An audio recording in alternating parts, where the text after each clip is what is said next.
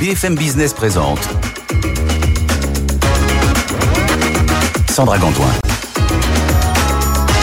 90 minutes business avec vous, la libre antenne de l'économie la libre antenne de l'économie. Soyez les bienvenus pour cette dernière partie de l'émission jusqu'à 13h30, 90 minutes business avec vous. On vous pose un sujet de vie en entreprise. On y répond avec des experts pendant une demi-heure en direct. Aujourd'hui, vous allez voir qu'on est nombreux à être concernés sur cette question. Le syndrome de l'imposteur, comment le vaincre? Posez-nous vos questions si vous êtes concernés, si vous voulez une méthode pour vous en défaire surtout. On est là pour répondre à vos questions vous nous écrivez à cette adresse avec vous à bfmbusiness.fr. On répond à vos questions dans la demi-heure qui suit. Faites-le maintenant comme ça. On a du temps. On est en direct donc sur BFM Business en télé, en radio et sur les réseaux sociaux YouTube, LinkedIn, X et Facebook. Nos deux expertes pour répondre à cette question. Élise Bordet, présidente de l'association 2082. Bonjour Élise. Bonjour Sandra. Ravi de vous retrouver. Vous êtes avec Kautar Trojette, coach de dirigeante, aussi spécialiste de cette question quand, vous n'êtes pas disponible au téléphone, vous êtes en, coaching justement. Exactement. Bonjour Sandra. Merci beaucoup d'être avec nous. Parlons déjà de ce syndrome. C'est marrant d'appeler ça un syndrome. D'ailleurs, ça fait presque maladie. Le syndrome de l'imposteur. Qu'est-ce que c'est? Est-ce qu'on a une définition, Élise On a une définition. C'est très clair. C'est vous savez, tous ces petits moments, Sandra, où on est là en train de se dire, est-ce que je peux vraiment répondre à cette question? Est-ce que c'est moi la bonne personne? Et où on est en plein doute, et donc on utilise tout notre esprit et mmh. notre bande passante mentale à ce moment-là pour se dire, est-ce que c'est moi la bonne personne? En mmh. fait, c'est ça, le syndrome de l'imposteur, c'est vraiment se dire, est-ce que c'est moi la bonne personne? Et en général, plus vous êtes expert, plus vous doutez de vous-même et donc moins vous allez être capable de vous mettre en avant à ce moment-là. Et alors il y a plein de définitions du syndrome de, de l'imposteur, mais c'est vraiment cette capacité à pas être sûr de soi, à vouloir mettre quelqu'un d'autre que soi en avant. Et en général, on commence, on s'en rend peut-être pas compte tout de suite, mais plus on avance dans sa carrière, plus on s'en rend compte. Et on, petit à petit, il va falloir mettre en place des éléments pour lutter contre ça. Je ne sais pas si Kautar, tu as une, des points particuliers à mettre en avant. Kautar. tu l'as très bien, très bien souligné, Elise. Donc, il y a cette capacité à ne pas croire en ses propres euh, compétences, à douter de soi, euh, à attribuer ses euh, réussites à des facteurs externes plutôt qu'à ses propres mérites, et aussi cette peur d'être démasqué ah oui, comme si Euh, on n'était pas à sa place, euh, qu'on ait une fraude et qu'à un moment donné, ça va tomber, on va se rendre compte qu'on n'est pas à sa place. Est-ce que c'est la même chose que le syndrome de la bonne élève? Est-ce que c'est lié en tout cas? Élise? Alors, c'est pas du tout la même chose. C'est pas la même chose. C'est pas la même chose. C'est lié. Alors, le syndrome de la bonne élève, et on peut noter, on en parlait avec Kautar avant d'arriver, on dit bon élève, on dit jamais le syndrome du bon élève. on dit le syndrome de la bonne élève. On va y revenir, bien sûr. Euh, c'est totalement lié. Le syndrome de la bonne élève, c'est il faut que je fasse tout parfaitement. Euh, je vais faire vraiment euh, même plus que ce qu'on m'a demandé. Euh, tout va être nickel tout le temps. Je vais jamais accepter un iota de euh, euh, d'improbable ou de non préparé. Je vais arriver surpréparé aux réunions. C'est ça le syndrome de la bonne élève. Et, et on, a, on ajoute, euh, si je coche toutes les cases de ce qu'on m'a demandé, je vais être récompensé. Voilà, j'attends quelque chose. Je vais avoir la gommette et je vais avoir la, la reconnaissance de l'extérieur. Les gens vont me dire, vont me valider, vont me dire bravo, tu as réussi. Et, c'est lié au fait de pas avoir confiance en soi. Donc oui, c'est lié aussi avec le syndrome de l'imposteur. Le syndrome de l'imposteur, c'est pas que un syndrome. Déjà, c'est pas un syndrome. Vous n'êtes pas malade non, si vous avez le syndrome de l'imposteur. C'est une impression. Oui, c'est une peur infondée en fait finalement. Faut se dire c'est une peur infondée sur laquelle il va falloir que je travaille. Mais elle est représentée aussi aussi chez les hommes. Il y a 50% des hommes qui ressentent ce syndrome de l'imposteur, mais elle est surreprésentée chez les femmes, jusqu'à 75-80%. Et c'est pas tout le temps, c'est-à-dire on peut avoir des grands moments de confiance. Mm. On peut passer quatre heures à faire une réunion qu'on mène de bout en bout en étant très à l'aise, et puis avoir un autre moment où on va pas se sentir, on va pas réussir à y aller, on va se battre contre soi-même. Ce qu'il faut dire, c'est que c'est pas, euh, c'est pas une maladie. Vous avez pas une maladie. Il y a mm. des moments de manque de confiance et de peur infondée sur lesquelles travailler. Justement, avant de trouver des, des solutions, voir comment on peut répondre à cette, à cette, cette impression, cette peur, ça vient d'où? Ça vient de l'éducation, Kautar? Alors, ça, ça vient de l'éducation. Euh, il faut savoir que ça vient globalement de notre société. c'est pas sur le chromosome X.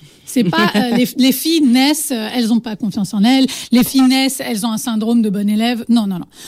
On est dans une société euh, d'infériorisation des femmes. Oui. Et là, très jeune, à partir de 6 ans, il y a une étude euh, dans le magazine Science qui a établi qu'à partir de 6 ans, les filles, les petites filles se sentent moins intelligentes et moins brillantes que les petits garçons. Mmh. Donc jusque 6 ans, elles se sentent à égalité. À partir de 6 ans, elles ont déjà tellement intériorisé qu'elles sont moins intelligentes que le message de notre société, qu'elles-mêmes, elles se mettent à y croire. Et donc, euh, ça va avoir des répercussions sur leur comportement. Et on voit qu'on n'est pas dans une méritocratie, tout simplement aussi parce qu'aujourd'hui, à travail équivalent, il reste 4% d'écart salarial entre les hommes et les femmes Pour le même travail, ouais. pour le même travail. Exactement le même travail, parce que attention. Et les femmes n'atteignent pas les mêmes travails en général, Voilà, le même job. euh, C'est ça. C'est ça, tout à fait. Il y a même par rapport à, à l'égalité salariale une étude qui est tombée la semaine dernière qui disait que les petites filles avaient de l'argent de poche plus tard que Voilà. les petits garçons et qu'au moment où elles en avaient, si c'était au même âge, elles avaient moins. Voilà. Donc tout cela fait que ça s'accumule et que ça amène, Élise, à ce, à ce syndrome. à ce fameux syndrome qui, est terrible parce que en réalité, euh, c'est là où nous, on, on- c'est pour ça qu'on vient parler de ce sujet. En fait. Absolument. C'est là où il faut aller demander de l'aide en fait. Et c'est pas une faiblesse de demander de l'aide, comme le disait Kautar, c'est sociétal. C'est, moi j'aime bien dire, euh, faudrait se sentir presque femme collector, c'est-à-dire vous êtes collector de euh, de la période sur laquelle vous avez été éduqué. Mm. Il y avait une, des cer- une certaine pensée qui existait à ce moment-là sur comment il fallait éduquer les femmes, et souvent c'est inconscient. On passe des biais ou des ou des, des infériorisations, on le fait même pas exprès. Bien sûr que tous les parents du monde veulent que leurs petites filles elles aient les mêmes euh, compétences et qu'elles aillent chercher les mêmes jobs après Mhm. que les petits garçons. C'est on transmet des choses qu'on a nous-mêmes reçues. Donc en fait, on est un peu prisonnière de ça pendant quelques temps, le temps de se rendre compte qu'on est vraiment prisonnière de ça. Et après, faut passer à l'action et se dire, voilà, moi, je, je me sens pas légitime. Euh, je vois bien que je passe une énergie mentale infinie à me battre contre moi-même, alors que bah, j'ai tous les diplômes, j'ai tout ce qu'il faut. Donc, je me fais aider. Et, et, et ça, c'est vraiment quelque chose qui- qu'il faut travailler avec quelqu'un d'extérieur au début. C'est ça, ce- parce que quand on entend qu'on vaut quelque chose de l'extérieur, déjà ça commence à aller mieux. Faut se faire coacher, c'est ce que vous faites euh, finalement au quotidien. Euh, Kautar, vous coachez quel type de femme Alors, je coach des cadres et des dirigeantes. Oui. Donc, en général, des femmes qui travaillent dans l'industrie, qui sont, si on regarde leur CV, qui, qui, qui sont brillantes, euh, qui ont plein de diplômes, qui réussissent, euh, enfin, qui ont des belles réussites dans leur carrière. Et au quotidien, ce que j'observe, c'est qu'il y a deux, euh, deux camps, on va dire. Il y a celles qui, euh, qui sont dans ce syndrome de l'imposteur, qui, qui, qui se demandent, oui, mais ça, c'était un peu de la chance, mais au quotidien, qui doutent elles-mêmes. Euh, et celle-là, euh, on travaille ensemble pour justement euh, retrouver un sens de sécurité en elle-même, pour s'ancrer en elle-même et pour euh, se déconditionner de tout ce que la société a pu emmagasiner en nous. Euh, toutes ces, ces phrases qu'on se répète, ce ne sont pas les nôtres. Ce Oui, sont voilà. les phrases qu'on a entendues toute Mm, mm. notre vie Exactement. On a vu, là, en venant sur votre plateau, on a vu des photos d'une pub de femmes en maillot de bain. Voilà, c'est ça le quotidien d'une femme aujourd'hui. Partout où on va, à tout instant, on est bombardé d'informations qui nous donnent une certaine image de où est notre place. Et donc, quand on ne se, conforme pas à cette place-là, eh ben, on, on fait face à des doutes. Dans quelle situation, Élise Alors j'ajoute que nous avons deux réactions masculines, en l'occurrence de Dimitri et de Sébastien, qui valident ce sujet qu'ils trouvent euh, très intéressant. Euh, Élise, euh, dans quelle situation concrète euh, on peut ressentir en entreprise euh, ce syndrome de l'imposteur? C'est quoi? C'est un nouveau projet? C'est une grosse réunion? C'est la négociation salariale? C'est quoi? Alors la négociation salariale, c'est notre credo Oui, dans l'association. Donc bien sûr, c'est un moment où les femmes, c'est un moment qui crispe. Et je dirais que il y a pas de moment, tout moment peut être un moment de doute. Euh, Il y a beaucoup d'études qui montrent, par exemple, que des femmes expertes, lorsqu'on leur demande notamment de venir dans les médias pour témoigner, elles répondent non systématiquement parce que elles répondent euh, j'ai un collègue masculin qui serait bien meilleur que moi à ce moment-là. Mais on, euh, C'est un gros problème, hein, BFM Business. Je vous passe ce message. Venez, mesdames, vous êtes les bienvenues. Vous êtes aussi compétentes que les hommes. En fait, il y a, il y a un- on, on arrive à une espèce de recherche de l'ultime. Il y aurait quelqu'un de parfait pour répondre à cette question et c'est pas moi. En fait, sur cette terre, rien n'est parfait. Mm. Faut, faut déjà accepter ça. Sur cette terre, rien n'est parfait. Donc, tous les moments du quotidien peuvent être des moments euh, où on se sent euh, pas à sa place, pas légitime. Ça peut être, vous avez décroché une super, une super promotion. Et pourquoi moi? Et pourquoi pas l'autre collègue? Et pourquoi ceci? Si vous commencez à vous poser la question, mais pourquoi moi? Mais si les gens vous proposent une promotion, c'est que vous méritez la promotion. Absolument. Croyez-moi que si vous ne la méritiez pas, ils seraient pas venus vous chercher. Mmh. Donc à partir du moment où on commence à se dire, mais peut-être que je dois pas dire ça, que je suis pas la bonne personne, c'est le moment où il faut se dire, attends, attends, attends. Je prends de l'énergie. Et moi, j'aime bien cette notion de bande passante mentale. Moi, ça m'aide. Je me dis, bon, dans ma journée, j'ai, euh, je suis capable de prendre 30 000 décisions. Si je passe déjà, euh, je, je sais pas, 150 décisions pour me prouver à moi-même que je suis légitime, c'est qu'il y a un problème. Mmh, mmh. L'idée, c'est vraiment de réussir à avoir une énergie maximum pour aller chercher des nouveaux projets, des, des- une évolution de carrière. Donc, en fait, tout moment peut être un moment de clé pour pour le- pour le où, on- où le syndrome va ressortir. Ouais. Et effectivement, il y a des moments plus difficiles, comme la négociation salariale, où en plus la femme sait un peu qu'on on attend d'elle un certain rôle. On attend d'elle qu'elle reste un peu, qu'elle pense à la communauté plutôt qu'à elle. D'abord le groupe, ensuite la femme, qu'elle euh, qu'elle ose pas vraiment demander. C'est vrai, hein, si on réfléchit vraiment, ce qu'on a comme stéréotype, c'est une femme qui travaille très très dur, mais qui demande jamais grand chose. Mmh. Et c'est aussi l'image qu'on a parce que les mères, souvent en plus les femmes sont mères, donc en plus elles, font du travail invisible. Donc en fait, il y a des moments de crispation et quand vous identifiez vraiment un moment où vous avez un blocage immense, il faut se dire c'est pas de votre faute, c'est juste un moment où vous allez pas matcher avec ce qu'on a le stéréotype attend de vous. Mmh. Mais en revanche, si vous voulez faire avancer l'égalité, c'est le bon moment pour agir. Kautar, concrètement, quand vous êtes en coaching, Mm. comment vous y prenez pour progressivement faire disparaître euh, ce, ce syndrome? Est-ce que ça prend plusieurs euh, séances? Mm. Est-ce qu'il faut du temps pour ça? Parce que si on a 40 ans, ça fait 40 ans qu'on l'entend. Donc, euh, combien de temps ça prend et quelle est votre méthode? Ouais. Alors, première, première réponse, ça, ça va surprendre, mais ça, ça ne prend pas 40 ans de se déconditionner de quelque chose qui a mis 40 ans à se construire. C'est important de le dire. Ouais, ça peut aller très vite. Euh, je vois parfois en une session, en deux, trois, quatre sessions, en un mois, deux mois, on peut déjà beaucoup progresser. Et, et un, truc euh, qu'on utilise, c'est un outil de dézoomer, Mm. de dézoomer de soi que ça soit géographiquement ou temporellement. C'est-à-dire que aujourd'hui, je ne me sens pas légitime. Pourquoi? Parce que je me focalise sur mon sentiment intérieur, interne.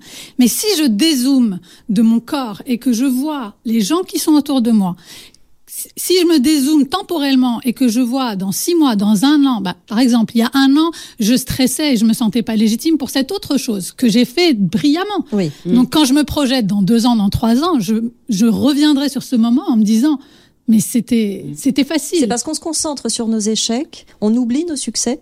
Complètement. Et on se concentre euh, sur les éléments négatifs de notre quotidien et sur notre vécu actuel et présent.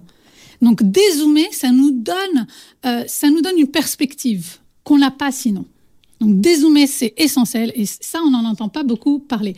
L'autre aspect euh, actionnable directement, c'est euh, ce qu'on appelle l'effet Dunning-Kruger. Mm. C'est quoi cet effet? C'est un effet qui lie la confiance et les compétences. Et si, si, si, si, euh, si on regarde les choses dans le détail, les gens qui ont peu de connaissances, peu de compétences sur un sujet ont paradoxalement énormément confiance en eux. On appelle ça la montagne de stupidité. Donc les gens ne sont prouvé. pas conscients. Ce concept. Ouais, c'est un, un, c'est un concept biais. scientifique euh, prouvé. C'est un biais. Donc, euh, les gens euh, ne savent pas qu'ils ne savent pas. Et donc, ça leur donne comme ça une confiance en eux. Et plus ils vont en apprendre sur le sujet, plus ils vont comprendre toutes les choses qu'ils ne savent pas sur ce sujet. Mhm. Et ils vont atteindre ce qu'on appelle la vallée de l'humilité. Et c'est là qu'on doute. Parce qu'on ne sait, parce qu'on sait tout ce qu'on ne sait pas. Élise. Et, et c'est aussi pour ça que, par exemple, des femmes scientifiques vont être très discrètes. Là, on a eu une prix Nobel euh, qui, très On récemment sur le travaux, sujet euh, égalité homme-femme, mais en fait, les femmes scientifiques ou expertes sont souvent très encore plus humbles parce qu'elles ont compris que bon bah voilà, euh, on pouvait pas tout savoir et qu'on pouvait pas affirmer des choses euh, comme ça de but en blanc sans qu'il y ait de la nuance en fait. Et donc je trouve ce qui est intéressant dans les coachings de Kautar aussi, c'est d'expliquer qu'il y a toujours de la nuance et que en fait vous faites votre maximum, vous dézoomez, vous vous dites à cet instant T, je suis capable de ça je vais essayer, je vais tout donner. C'est un peu comme euh, jouer à, la roulette ou à, ou à la machine à sous. Je mets une pièce, j'essaye, je, je, donne tout. Et si je réussis, je réussis. Si je réussis pas, je retenterai dans six mois, un an. Et je donne tout et je le fais pour l'équipe. Par exemple, en négociation salariale, je le fais pour toutes les femmes. C'est le, mantra qu'il faut se répéter À moi, c'est le mantra que je me suis répété pour venir ici. je suis là pour toutes les femmes. Oui, oui, effectivement. Non, mais c'est, il y a, une action de groupe. La femme pense collectif, beaucoup plus que, que, que l'homme, c'est obligatoire et j'ai envie de dire, c'est aussi pour ça que les femmes vont jouer un rôle encore plus grand sur des thématiques du bien commun, euh, réchauffement climatique, tout ça, on a besoin d'elle parce que la femme pense collectif. Et ça, c'est criant dans la vie au quotidien. Mm. Elle pense groupe. Il y a beaucoup de managers qui vont aller défendre leurs équipes et qui vont jamais aller se défendre elles-mêmes. Mm-hmm. Mm. C'est ça.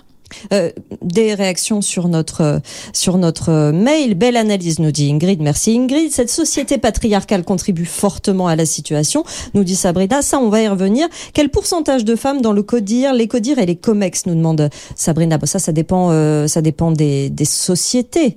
Ça dépend des sociétés. Alors j'ai pas le chiffre, euh, j'ai pas le chiffre exact aujourd'hui en 2023 de la représentation des femmes dans les COMEX. Vous savez qu'il y a la mise en place des quotas. Oui. C'est une réflexion qui est très importante, c'est de dire si on féminise le groupe à sa tête, il va y avoir une transformation de l'ensemble de l'entreprise. Et c'est aussi prouvé scientifiquement qu'il y a un intérêt économique à faire ça. C'est pas juste parce qu'on a envie euh, que des femmes aillent au COMEX. Il a été prouvé scientifiquement que plus on a une représentation des femmes dans des groupes de décision, plus la décision qui est prise est bonne, en fait. Mmh. Mmh. Le quotient intellectuel d'un groupe dépend du pourcentage de femmes et corrélé au pourcentage de femmes qui sont présentes dans ce groupe? Oui, j'allais dire plusieurs femmes, hein, parce que quand il y en ah a une seule et il y a quelques années, elles se mettaient à agir comme leurs congénères. C'est la masse critique. Voilà, et elles ne faisaient pas, elles ne travaillaient pas pour le collectif de femmes en l'occurrence. Mais là, ça. la bascule, c'est 40%. 40%. Et, et c'est très aligné justement avec les, les, les lois euh, Rixin qui vont imposer 40% dans les sphères, euh, dans les COMEX par exemple.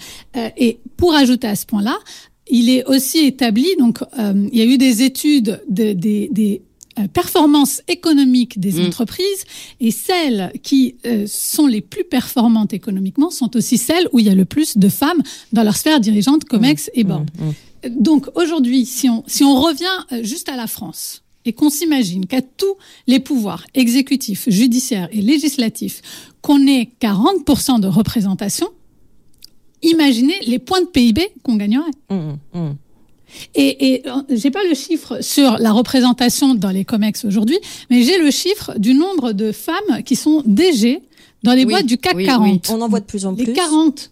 On en voit de plus en plus, mais il y en a 5 euh, ou 6. Je crois qu'on est... L'année dernière, c'était deux ou trois. Hein. Exactement. Il y, a eu, il y a eu plusieurs, mais elles sont toutes DG. Il y en a aucune qui est PDG. Oui, Ça en même temps, la fonction de PDG est souvent maintenant dissociée. Un président d'un côté, directeur général. On voit de moins en moins de PDG. Donc il y a aussi cette fonction-là. Mais vous avez raison.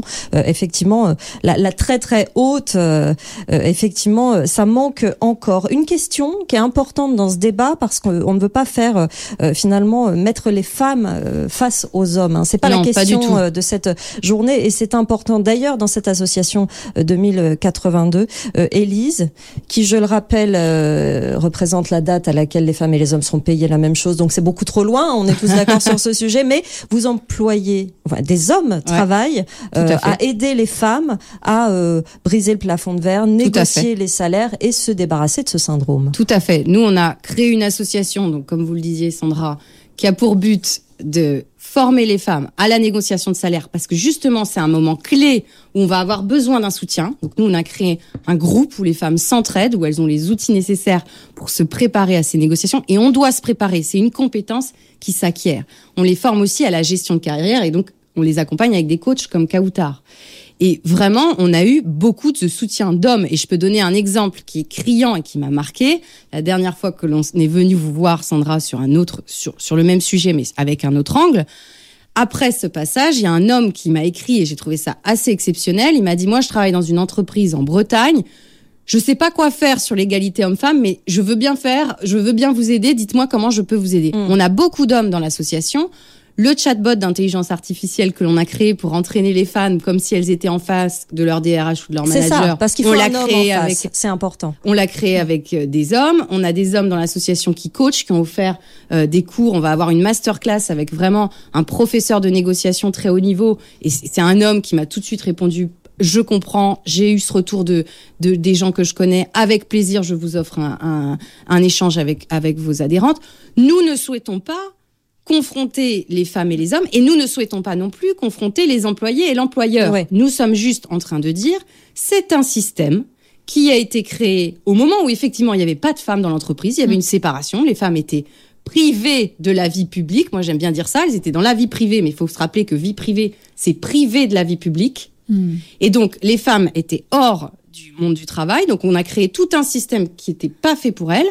Maintenant on a des femmes qui euh, prennent leur place tout à fait comme il faut, enfin, on- qui vraiment ont pris les choses à bras le corps. Il y a des femmes incroyables qui ont mené la voie et qui et qui et nous-mêmes on mène la voie pour les générations qui Ouais. vont arriver.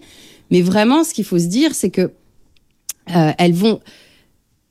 Il faut les soutenir dans ce travail et, et les alliés hommes sont clés et l'employeur aussi est clé pour changer ce système. On peut l'adapter à la- à l'éducation de la femme qu'elle a reçue. Et tout le monde, tout le monde a à y gagner. Oui, on n'est voilà. pas dans une guerre de, de genre. Non, Alors c'est pas ce qu'on dit souvent. évidemment. C'est C'est pas important. une guerre de genre, c'est une- euh, une avancée, une progression de notre société et où on a tous à y gagner, où on a on va gagner des points euh, de PIB, où euh, on aura des, des vies privées, vies pu- publiques plus équilibrées, hommes et femmes, Mm. et où on sera tous à notre place. C'est pas une question de, de guerre. Bon, euh, Rebecca nous, nous dit sur LinkedIn que le sujet est passionnant. Merci euh, Rebecca. Dominique, qui intervient souvent, nous dit je dois être une femme alors. Alors je ne sais pas exactement à quel moment ce- cette euh, déclaration euh, correspond, mais bon, en tout cas, on en est ravis si vous vous sentez femme sur ces questions. Et il y a beaucoup d'hommes, hein, il y a beaucoup d'hommes qui sont aussi touchés par le syndrome de Exactement. l'imposteur. Et Vous envoyez d'ailleurs dans vos coachings Kautar où vous avez plutôt, euh, vous, des, des élèves, des stagiaires, je ne sais pas comment vous les appelez, femmes? Mais alors moi, je travaille exclusivement avec les femmes parce que c'est vraiment un sujet qui me tient à cœur. Je, je veux euh, leur donner tous les outils, mais je sais que les hommes aussi euh, ont des syndromes de l'imposteur qui peut être lié avec de la nouveauté, qui peut être, enfin, le syndrome de l'imposteur, comme on, en a- on en a parlé, est lié aussi à cet effet de Kruger qui n'a rien à voir avec euh, la, la, la, la euh, l'éducation genrée qu'on peut avoir ou la, la, la, la société euh, patriarcale. Et c'est une question aussi de, euh, c'est une question sociale. Donc il peut très bien y avoir des hommes, par exemple des transfuges de classe, des transfuges de classe, pardon, qui ont très bien réussi, qui arrivent dans un monde qu'ils comprennent pas forcément où ils étaient. enfin, il y a, il y a- c'est une question aussi de sociale. Il y a plein de personnes, même des hommes, qui peuvent se sentir pas du tout à leur place. Et nous, on travaille sur ce sujet des femmes, et c'est important qu'il y ait- que tout le monde prenne un peu se disent voilà, on est en train de vivre tous ensemble un moment de transformation de l'entreprise. Il faut qu'on continue cette transformation parce qu'on a d'énormes défis tous ensemble à relever. Faisons la place à la diversité, quelle qu'elle soit, même si je rappelle que les femmes sont plus de 50% de la population française, donc il faudra m'expliquer comment on inclut la plus grosse partie de la population dans un autre sous-groupe plus petit, mais bon, Mmh, passons. Euh, il, faut, il faut réfléchir cette diversité, qu'elle soit euh, au niveau des origines sociales, qu'elle soit au, ni- au niveau de, de la place des femmes, et on a tout à gagner à transformer la, la, la- les sociétés, les entreprises en fait. En- Quand on se remet à notre euh, notre niveau, notre niveau de négociation, le moment où on ressent ce syndrome de, de l'imposteur, Kautar, une fois qu'on a identifié, qu'on a dézoomé, qu'on a pris ce recul et qu'on a identifié euh, ce rapport entre les compétences et le fait que je peux faire euh, je peux faire n'importe quoi. Bref, quand on a identifié cette situation, Mm. quels sont les exercices euh, que vous donnez précisément euh, pour sortir finalement de ce, ce manque de confiance? C'est une Bah, discussion, alors, c'est intéressant des que vous disiez- concrets, c'est quoi Ça dépend, mais c'est intéressant. Moi, je note que vous avez dit sortir de ce manque de confiance. Alors, on est, en tant qu'enfant, euh, alors, un enfant, pour apprendre à marcher, tombe 2500 fois. Donc, euh, est-ce que ça l'empêche de marcher? Non, il va se relever. Et un individu, enfant, un bébé, un enfant, a pleine confiance en lui. Hum, Si voilà. vous avez des enfants, vous vous le savez. Donc on, on va pas sortir d'un manque de confiance en soi, on va revenir à notre état de confiance en soi.